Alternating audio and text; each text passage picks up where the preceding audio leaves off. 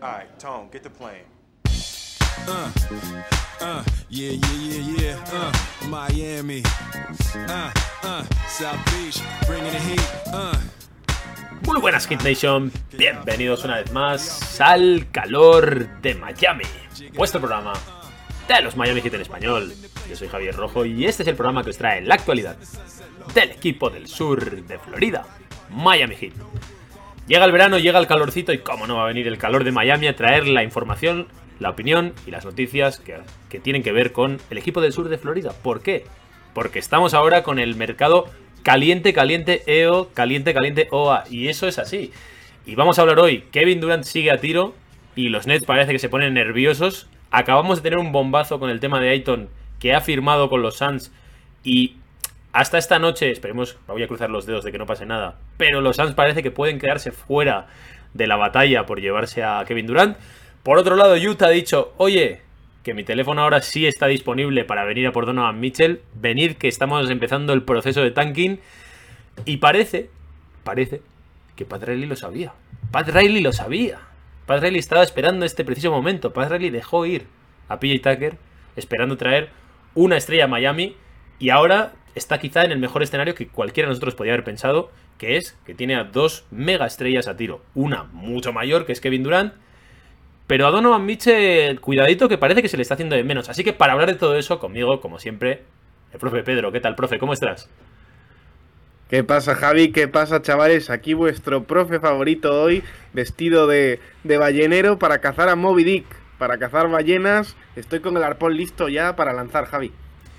Aquí estamos. Vamos a hablar un poquito de varias cosas en este pequeño programa. Llevamos tiempo sin grabar, pero aquí ya decimos, compromiso, todas las semanas vamos a traer un poquito y es que el, el mercado está caliente. Así que vamos a empezar ya, vamos a hablar un poquito de la situación de Kevin Durant.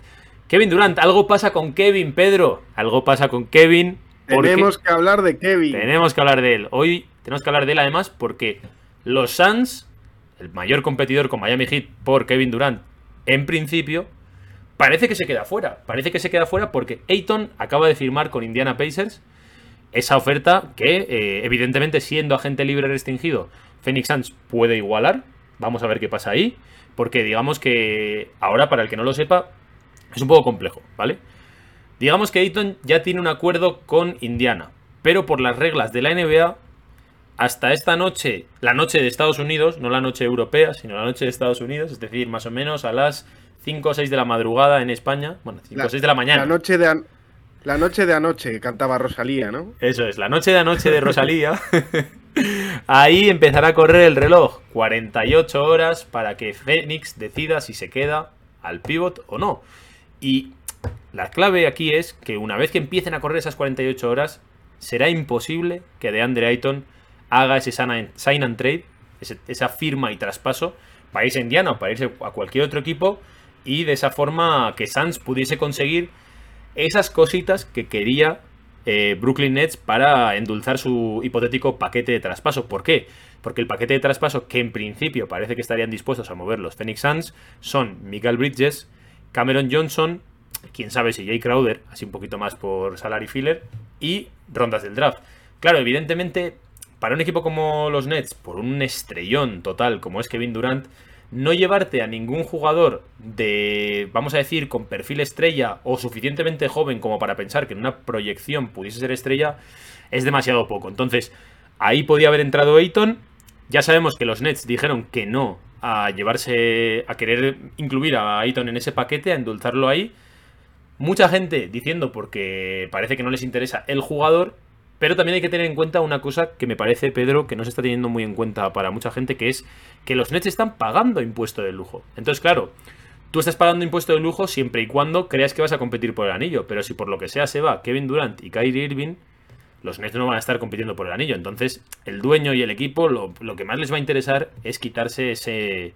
estar fuera del lujo. Y ahí, si se llevasen a Ayton por un máximo, muy complicado. Así que para mí también era una de las claves por las que Brooklyn Nets no querían de, a DeAndre Ayton. Pero bueno, todo eso ahora mismo ya importa poco, porque además Wojnarowski ha dicho que mmm, parece ser que los Suns no tienen intención de hacer una oferta de Sanian Trent, que de hecho los Suns no le han hecho ni una sola oferta a DeAndre Ayton, y por lo tanto parece que efectivamente va a pasar, van a entrar en esas 48 horas para poder igualar. Y de hecho, que ha dicho que cree que los Suns van a igualar. Y por último, en esta noticia, lo último que te digo, Pedro, es que si por lo que sea los Suns deciden igualar esa oferta, que son 133 eh, millones por cuatro temporadas, es decir, unas 34 millones por temporada por DeAndre Ayton, se quedarían 15 millones por encima del impuesto de lujo, lo cual hace mucho más complicado que los Suns tengan ese margen para poderse mover mucho más en el, mercado y, de hecho, DeAndre Ayton tenía, tendría un año entero de,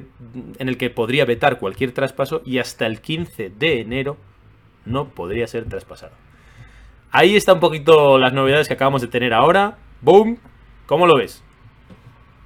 Bueno, yo creo que es, es, una bomba en el sentido de. O quizá no, tanto bomba, sino como es el detonante. ha saltado el conejo en la carrera de Galgos, ¿no? Y esto es ya el principio de. quizá de, los movimientos. Que, digamos que ha habido como una pequeña guerra fría ahora, ¿no? De a ver quién hace quién, quién, quién espera el movimiento.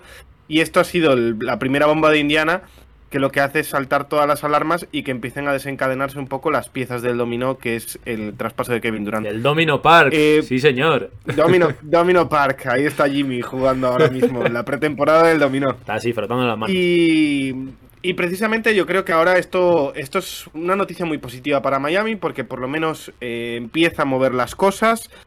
Eh, además, en, dos puntos, ¿no? Tú lo decías ahora mismo, por un lado, si Fénix no hace nada, que no hace nada en cuanto a eh, conseguir o intentar ese sing and trade por, por DeAndre Ayton eh, con Indiana, en principio lo, lógico es que eh, llegue o igual esa oferta para que Ayton no se vaya por nada, ¿no? No pierda un gran jugador eh, absolutamente dando recibiendo nada a cambio. Y en ese punto, por otro lado, es eh, conseguir o tener que igualar esa oferta de Indiana, lo que le obliga a Suns, por otro lado, es darle a, a, a esa trade clause, ¿no? Para que él pueda decidir si quiere ir o no quiere ir a un equipo concreto y está por ver en el caso de que eh, hipotético caso que la cosa se alargase hasta enero, ¿no? Hasta el 15 de enero, que es cuando por fin Ayton puede ser traspasado, que, que, que Ayton quiera ir a los Nets, que es un tema también importante, ¿no? Y que no vete ese propio traspaso. Claro, y es que además, y... además te, te matiza una cosa, que es lo que he estado comentando ahora del tema del impuesto de lujo. Es decir, los Nets no pueden hacer uno por otro y ya está, porque lo que van a intentar es escapar de pagar esa multita extra ahora que ya no tengo las estrellas. Entonces, digamos que ese puntito de Ayton, de hecho, yo creo que, insisto, para mí es por eso, por lo que no les interesa a Ayton, no porque no les interese el jugador, joven, 23 años, un contrato relativamente... Es un máximo, pero no dejan de ser 34 millones en un jugador, teniendo en cuenta que no tienes mucho más a quien dárselo. Pero el tema del impuesto de lujo sí que es importante, sí que es importante. Desde el punto de vista, quizá que más me cuesta entender el, digamos, todos estos movimientos, es desde el punto de vista de Indiana, creo que es el más difícil de entender porque ha hecho varios movimientos para acomodar, supuestamente acomodar, ¿no? A, a Ayton, sabiendo que es posible que Sans igualase esa oferta, pero bueno, estamos aquí sobre todo para hablar de es lo que van a hacer. Parece que es lo que van a hacer. Y, pero, bueno, estamos aquí para hablar de Miami. Nosotros medimos la gerencia de Miami, es lo que tenemos que analizar. Y, eso, y ha hecho un favor absoluto a, lo que es Miami, sobre todo porque el tiempo es muy importante en, estos momentos, en el sentido de, eh, por un lado, para decidir finalmente eh, hacia qué jugador se, orientan, digamos, los, los, movimientos, si es finalmente KD, si es finalmente Mitchell, etcétera, ahora hablaremos de él. Y por otro lado, pues porque posiblemente si todo parece cumplirse como, como está predicho, esto está previsto, Em, esto dejaría a los Suns fuera de la carrera por, por Kevin Durant. Exacto, exacto. Y eso son muy buenas noticias. De hecho, te voy a decir, vamos a hablar hoy de dos cositas. Una es Kevin Durant y la otra es Donovan Mitchell, como hemos dicho. Y las dos tienen que ver con ciertos exjugadores de Miami. Y en este caso, James Johnson, que es el general manager de los Phoenix Suns, quien al no extender ese contrato a, a de Andre Ayton en su momento, porque recordad que no quisieron darle el contrato máximo el verano pasado, pues fíjate que igual se quedan sin Kevin Durant por eso. Parece ser que sí. Así que las noticias son muy buenas porque de hecho, para Kevin Durant, su destino ideal era Phoenix por encima de Miami. Ahora parece que queda Miami. ¿Y qué es lo que va a pasar? Vamos a verlo. Algo pasa con Kevin, como estábamos diciendo. Según también nos dijo Warnarowski o, Windhorst, uno de los dos, ahora mismo no recuerdo quién fue, decía que Brooklyn Nets esperaba agitar mucho más el mercado. Y eso es lo que nos deja el, el siguiente escenario, ¿no? Con los Suns relativamente fuera de esta pelea, salvo sorpresa mayúscula. ¿Cuáles son los rivales ahora mismo para Miami en esta lucha por Kevin Durant? Pues uno de ellos son los Toronto Raptors, que parece que todo el mundo tiene ese run run de que son el equipo con más assets, más jugadores jóvenes, tienen todas sus rondas, podrían llegar a darle hasta cuatro rondas a, Brooklyn Nets más tres swaps, y aparte podrían incluir gente como Anunobi y tal. Pero ¿cuál es el tema? Que parece que los Brooklyn Nets sí o sí quieren a Scotty Barnes. Y los Raptors no parece que quieran dar a Scotty. Entonces ahí evidentemente hay una piedra de toque bastante importante. Y por otro lado, esto ya es mi opinión personal, yo veo muy difícil que Kevin Durant quiera irse a Canadá. Quiera irse a Canadá a un equipo que no se sabe si incluso con Kevin Durant sería un contender absoluto y con la edad que tiene Kevin, seguro que quiere estar 100% en la pelea por el anillo. Y lo otro que también está cogiendo un poquito más de fuerza es quedarse en los Nets. Quedarse en los Nets, que es posiblemente ahora el otro gran rival, vamos a decir, para que Miami no, no pueda llegarse a Durant. Tú, Pedro, de entre, de entre la opción de los Raptors y quedarse en los Nets, ¿qué ves más probable? Yo ¿Qué lo ves más amenaza, vamos a y- decir? Perdón, ¿qué ves más amenaza?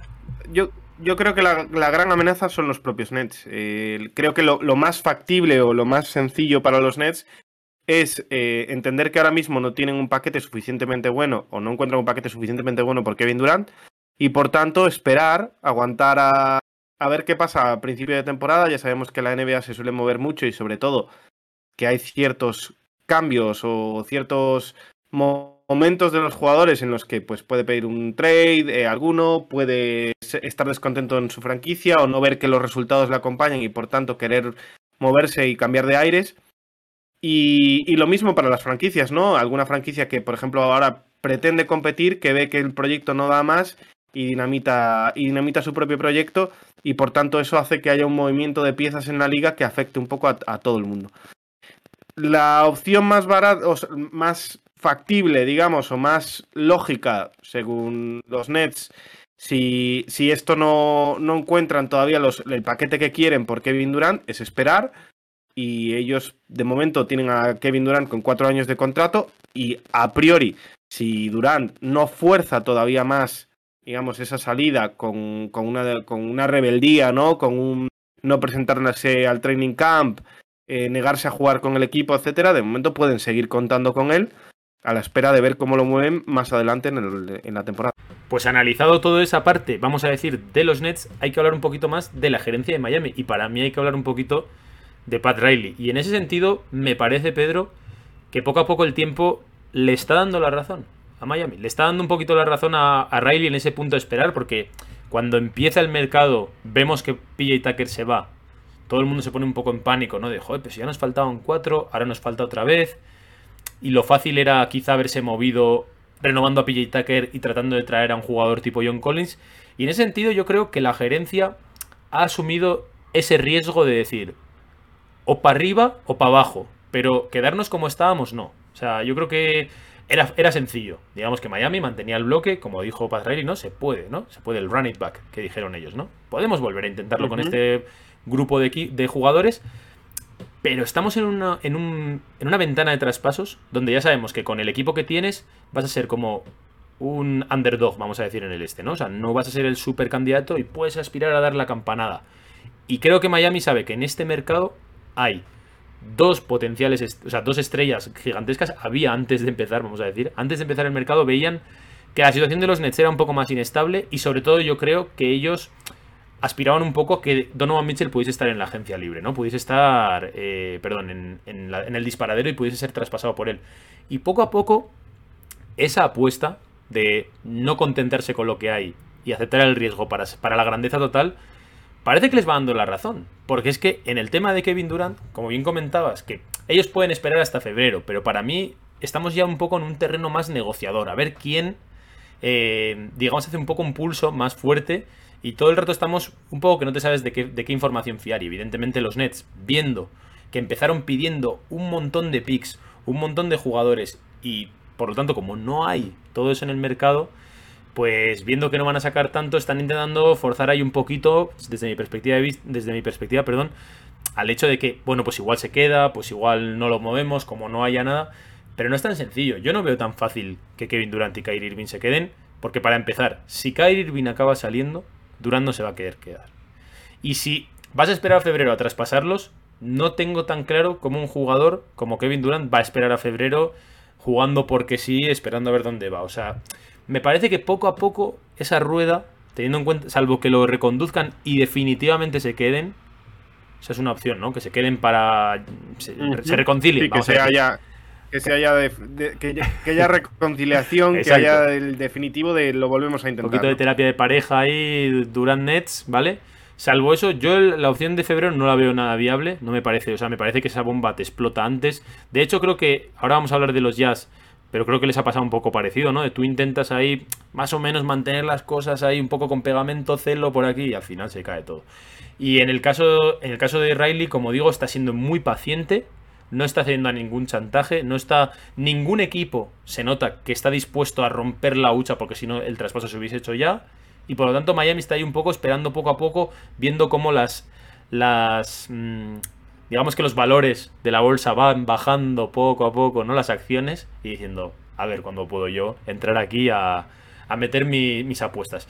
Y así que yo creo que es, perro viejo, es perro viejo y yo creo que es quizá el, mayor acierto de Riley en todo esto es entender el contexto de cómo están los demás equipos, ¿no? ¿Quién puede ofrecer? ¿Quién, quién está en disposición de sacrificar piezas para intentar traer a, Kevin Durant, a Kevin Durant a su equipo? ¿Y quién está en posición de darle a Kevin Durant una posición atractiva, un digamos un escenario atractivo para que él quiera jugar ahí? Y eso es algo que Riley ha sido capaz de leer muy bien, además de, digamos, una gran ayuda de Kevin Durant diciendo qué dos equipos son los que quería a los que quería ir, que hace que, bueno, eh, no tengas puedas permitirte el lujo de esperar y ver cómo se van sucediendo los acontecimientos, porque poco a poco, pues bueno, va a, ir, va a ir girando esa rueda y te va a ir llevando a que Nets pueda ir bajando sus pretensiones. Y otra cosa creo que también que Riley, conforme pasan los años, y durante toda su carrera, yo creo, una de las cosas que más le identifican es entender mucho a la estrella y darle mucho peso. Y él, yo creo que sabe que está en una posición muy privilegiada porque las estrellas quieren jugar en Miami. Y de hecho, cuando no pescó aquellas estrellas, en general no estaban interesadas en ir a Miami, ¿no? O sea, bueno, por ejemplo, el, el caso de Anteto daría para un programa y tal, pero, por ejemplo, cuando sabía que Jimmy Butler quería ir a Miami, acabó en Miami, ¿no? Y en este caso sabemos que Kevin Durant quería ir a Suns, quería ir a Miami y ese reloj de arena que tiene Padre en su, en su despacho ha visto cómo se han acabado los Suns, parece, de momento, salvo milagro. Así que ese tipo de cosas le van dando la razón. Vamos a hablar ya, Pedro, vamos a hablar ya de el heredero de Wade, Donovan Mitchell. Donovan Mitchell que está... Flash. Flash, Flash Junior. Flash 2.0. Donovan Mitchell que parece que es el, jugador que nació para vestir la, camiseta, la remera, ¿eh? como dicen en Latinoamérica, la remera de Miami Heat. Y, que siempre se le ha hecho un poco esa similitud con Dwayne Wade, por juego, por estilo, ¿no? A todos nos ha recordado mucho a Flash, a una versión joven de Dwayne Wade, así explosiva, no, tan alta, pero muy atlética, muy anotadora. Y eh, en este caso, Donovan Mitchell parece que ahora mismo ya sí ha llamado Danny Ainge y ha dicho, oye, que os dijimos hace poco que, no a vuestra oferta, que dijimos que no íbamos a escuchar ofertas, pero que sí, que, era una broma, hombre, que ya estamos aquí. Que me estaba haciendo, que me estaba haciendo el remolón. Me estaba, haciendo la, difícil, la difícil, me estaba a Ver si hacías, a ver si me dabas más cariñito. Así que vamos a hablar un poquito aquí de las cosas. Utah escucha ofertas. Y lo que se plantea mucha gente es que parece que es más accesible que Kevin Durant. O sea, evidentemente parece que la situación en Utah es un poquito más insostenible. También tiene sus complicaciones, ahora vamos a hablar un poquito. Pero parece que sería un precio evidentemente más bajo que el de Kevin Durant porque es un jugador a priori eh, pues no tan valorado en la liga. Y sobre todo que es un jugador con un cartel que ha ido un poquito a menos, ¿eh, Pedro? Un poquito hemos pasado de, de la Donovan Mitchell manía y de ser uno de los jugadores más queridos por ese punto así un poco de Spider Mitchell y todo esto, ahora tener un poco un cartel de eh, jugador un poco mala fama, mal compañero, mm, mal defensor y eso también bueno, eh, en este caso creo que es positivo para las negociaciones para que no se encarezca mucho el valor. Y por eso Miami Sí, es está... Curioso, es curioso Javi, y, y te, te- te corto un momento, Sí, en el sentido de... em, hay un punto que es yo creo que quizá ahora ha llegado el momento en que la afición de Utah por fin, o parece, ¿no? Que es capaz eh, sentimentalmente de deshacerse de Mitchell. Eh, y sobre todo hay, ha habido un gran con el cambio, esto ya, sabes, ya sabéis, eh, que no, no aprecias, no valoras algo hasta que lo pierdes, ¿no? Con el, con el trade de Gobert ha habido mucha gente pro Gobert, ¿no? En plan de, oye, lo que ha dado a la franquicia, etcétera, etcétera, ha sido un gran líder, ha aguantado, pues, eh, digamos, quizá un cierto comportamiento de diva se le ha achacado a, a Donovan Correcto. Mitchell y ha sido Gobert el, el- el- quizá el, el alma líder, le- lo que quieras del equipo, ¿no? Y en ese punto, eh, yo creo que Utah está más preparado que antes, el, cam- el, tra- el traspaso, el cambio de Gobert le hace que, que ya la gente vea más cercana esa reconstrucción o con una necesidad de reconstrucción porque no hay nada, digamos, para montar alrededor de Mitchell o, se ve difícil, digamos, un escenario en el que Utah pueda montar algo competitivo para, para, para el propio Mitchell. Y luego quizá en cuanto al, al valor del traspaso de Mitchell hay dos puntos, que es por un lado el propio valor de Gobert, o sea, el traspaso de Gobert como eh, marca un el hito, o digamos la, la barra, ¿no? Por la que mide el traspaso, el, el futuro traspaso de Donovan Mitchell si se da eh, Utah. Y por otro lado, que el jugador, eh, frente a lo que sí ha hecho Durant, es que no ha pedido el trade. Y por tanto, pues eso no hace que baje su valor o que haya equipos o que limite los equipos interesados que pueda haber en él. Exacto, exacto. Y eso justo cuando iba a decir que Miami está tirando la bola baja. La bola baja en las, res- en las ofertas, porque parece que la oferta, Pedro, que se está barajando ahora mismo, es que Miami ha ofrecido a Tyler Hero, a Duncan Robinson y picks por Donovan Mitchell. ¿Tú cómo lo ves? Bueno, eh, si Utah va a hacer una reconstrucción Baja, no te hagas el modesto. Baja, no te hagas el modesto. Baja. A ver. Si yo te sacas, si te sacas a Donovan Mitchell, encima dando a Duncan Robinson con el contrato tan largo que tiene y tal, madre mía. Yo estoy aquí para defender los, los- los intereses de Miami. Eh, pero es, es a lo que he venido. es- Yo estoy para emocionarme, para emocionar a la gente. No, es cierto que es una oferta, a ver, de momento relativamente pequeña, pero bueno, eh, es que el valor de Donovan, yo creo que en la liga es bajo. O sea, ahora mismo no es, es bajo para, para lo, verdaderamente el nivel de estrella que tiene, ¿eh? pero es de las estrellas quizá ahora con, con peor fama, ¿no? Eh, es cierto que eso luego los GMs o los general managers no se llevan por, no, no se dejan llevar quizá por esas corrientes tan, tan digamos, de, de- de demonizar o, o, digamos, aupar a un jugador. Pero, por ejemplo, el cartel también que tiene Giro pasa un poco un tanto de lo mismo, ¿no? Que, quizás son jugadores que ahora están. son mejores de lo que la liga a priori o, o la sensación general que transmiten a la liga. Estoy totalmente de acuerdo. Y de hecho, sería curioso, ¿eh? Sería curioso que se dé ese traspaso en el que Donovan va para un lado a cambio de Giro. Sería curioso, la verdad. Y la gran amenaza, la gran amenaza para que Donovan acabe en Miami, está en New York. Uno de ellos, que es lo que nos dice ayer Wojnarowski, son los Knicks. Y el otro son los Nets. Porque, bueno, lo de los Nets evidentemente es mucho más rocambolesco. Yo la verdad es que no lo creo. A pesar de que se pudiese dar me extraña mucho que Utah quiera acabar tan tan mal con Donovan Mitchell como para mandarle a un equipo en, en presunta reconstrucción, vamos a decir. Vamos, vamos a dejarlo así. Oye, nunca se sabe, ¿eh? Quién sabe si juntan a Donovan Mitchell con Kevin Durant, se va Irving y al final se quedan, no lo sé. Pero a priori esa opción parece muy rocambolesca.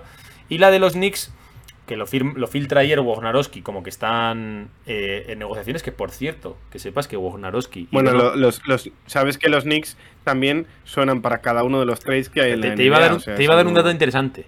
Que sepas que Wojnarowski y Donovan Mitchell comparten agencia de representación. O sea, que van un poquito ahí en Vaya, intereses vaya, de vaya. mano. Vaya, vaya, aquí no hay playa. Aquí hay tomate. Pues como te estaba diciendo, ayer se filtra un poco que parece que hay conversaciones entre los dos equipos. Yo personalmente creo que son Eh, creo que es una filtración totalmente interesada de Utah.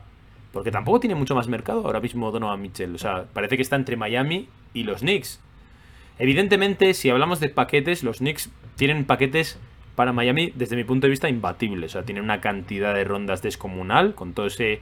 Con todos esos movimientos que hicieron para conseguir a Branson, consiguieron unas cuantas ronditas de jugadores protegidas y tal, pero al final no dejan de ser un montón de rondas. De hecho, de aquí a 7 años creo que los Knicks tienen, eh, no sé, una barbaridad, como 10 rondas, 12 rondas, una cosa así. Incluso en menos años, te diría. Entonces, la, la clave aquí no es si Miami puede competir con los Knicks. La clave aquí es si los Knicks están dispuestos a dar tanto por Donovan Mitchell. Y yo no estoy tan convencido, Pedro. Porque creo que la apuesta de los Knicks ya la han hecho con Branson. Yo creo que los Knicks no esperaban que Donovan Mitchell estuviese ahí. Y no tengo tan claro si tienen, si tienen tantas ganas de poner todas esas rondas encima de la mesa. Esos jugadores jóvenes. RJ Barrett ya ha dicho que no lo van a mover, que Utah evidentemente lo va a intentar. Y en ese sentido, Miami puede ofrecer a Tyler Hero sin estar RJ Barrett en el paquete. Me parece que por jugadores el de Miami puede llegar a ser mejor. El de las rondas, como digo, depende mucho de hasta qué punto los Knicks quieran dar tantas rondas cuando encima la de este año ya la han traspasado. Va a estar ahí, va a estar ahí. Evidentemente yo creo que Donovan Mitchell prefiere ir a Miami por una cuestión de, poder estar compitiendo por el anillo. Yo creo que de hecho es uno de los jugadores que cuando estaba ya en, estos años en Utah, una de las cosas por las que estaba más frustrado era porque quería competir sí o sí por el anillo. Y creo que ir a los Knicks sería poco menos que un pequeño pasito atrás. Yo creo que prefiere ir a Miami. Pero, mm, ojito, ojito a las cosas. Yo, te veo más escéptico. Yo ¿eh? tengo mis dudas, ¿eh? Yo tengo mis dudas, sí, porque creo que los Knicks, sinceramente, están hartos. primero que aspiran siempre, ¿no? Por, por el mercado que tienen, aspiran siempre a las máximas estrellas y a tener un equipo en el que tengan grandes nombres. Y lo han intentado a lo largo de estos últimos años, lo han intentado muchas veces. Recordemos que eh, cuando se forma el, Kevin Durant y, y, Kyrie Irving, los Knicks eran uno de los destinos que parecía, ¿no? Que iban al, que iban a ir y que finalmente optaron por los Nets. Y yo creo que esas veces en las que tú te ves que, que, fallas el tiro, que estás tan cerca y que al final resulta que no, y a los Knicks le pasa constantemente, ¿no? Digamos, es como, parece que siempre están todos los veranos, por el mercado que son, por ser tan grandes, le pasa un poco como a los Lakers quizá, pero en, en otro estilo. Eh, parece que van a tener una gran firma, un gran jugador, etcétera, y nunca lo consiguen, pues esta opción, digamos, teniendo ya los assets, eh, las, rondas de draft, para poder ir a por un jugador de este estilo y conseguirlo y no tener que depender de que en la agencia libre venga, pues es una posibilidad a la que eh, los Knicks ya lo han intentado bastante con, con rondas de draft alta y no le ha salido tan bien el proyecto como, como cabría, ¿no? Aquí, ahí está el caso de, de Porzingis, el propio Porzingis lo cambiaron por, por eh, Dennis Smith Jr., eh, ninguno de ellos ha sido un jugador que haya llevado a, a Nueva York al siguiente nivel, y ahora un jugador más consagrado que pueden conseguir por picks de draft, que obviamente son muy valorados, pero que no están llevando a Nueva York a ningún sitio, pues quizás sea el punto en el que, en el que decidan decir darlo todo, ¿no? Si tú me dices ven, lo dejo todo, Javi. yo te digo una cosa, yo lo hago, ¿eh? Yo soy los Knicks y lo hago, lo tengo muy claro.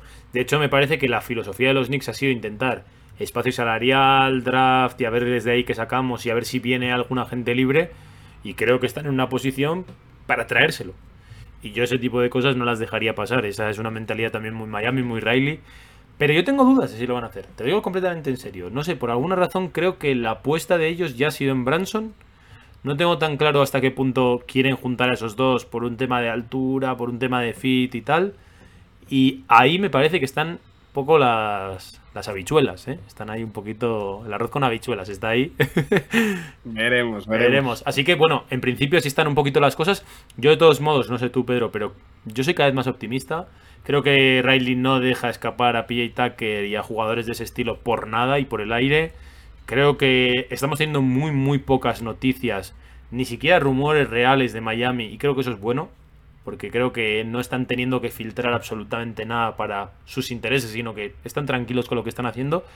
Y creo que la, situación, evidentemente todo puede pasar, pero creo que antes de empezar el verano, eh, vamos a decir que es casi inmejorable.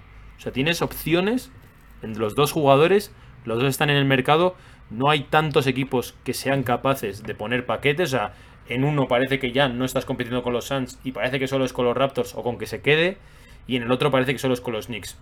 Es una buena situación, o sea, solo es un uno contra uno y no hay 80 equipos aquí poniendo ofertas encima de la mesa. Así que yo creo que en ese sentido hay que ser bastante, bastante optimista. Creo que los movimientos que están haciendo están bien. Otro día, si eso hablamos un poco ya de la renovación de Oladipo, que encima ha salido más baja de lo que se esperaba. Así que yo creo que hay que confiar. ¿Cómo me lo recuerdas, eh? Cada vez que pasa. Aún queda porque Cada venga yo. que, que puede Aún queda yo por venir. Te, te lo digo desde aquí, Joe. Deja de jugar a. Deja de jugar al dominó con Jimmy Butler, que ya ha caído la primera ficha. ¿eh? Te esperamos aquí en el calor de Miami. Así que, en principio, Pedro, aquí lo dejamos, esperando. Tic-tac. Tic-tac. Esperamos a Kevin Durant. Tic-tac. Esperamos por Donovan Mitchell. Ciencia, chavales. Y cada vez van cayendo más granitos de arena. Lo contaremos aquí, en el calor de Miami. Hasta luego, Pedro, profe. Hasta luego. Adiós. No me importa lo que de mí se diga, vive usted su vida, que yo vivo la mía. Que solo es una, disfruta el momento, que el tiempo se acaba y para atrás no verá. Bebiendo, fumando y jodiendo, sigo vacilando de party todos los días. Y cielo.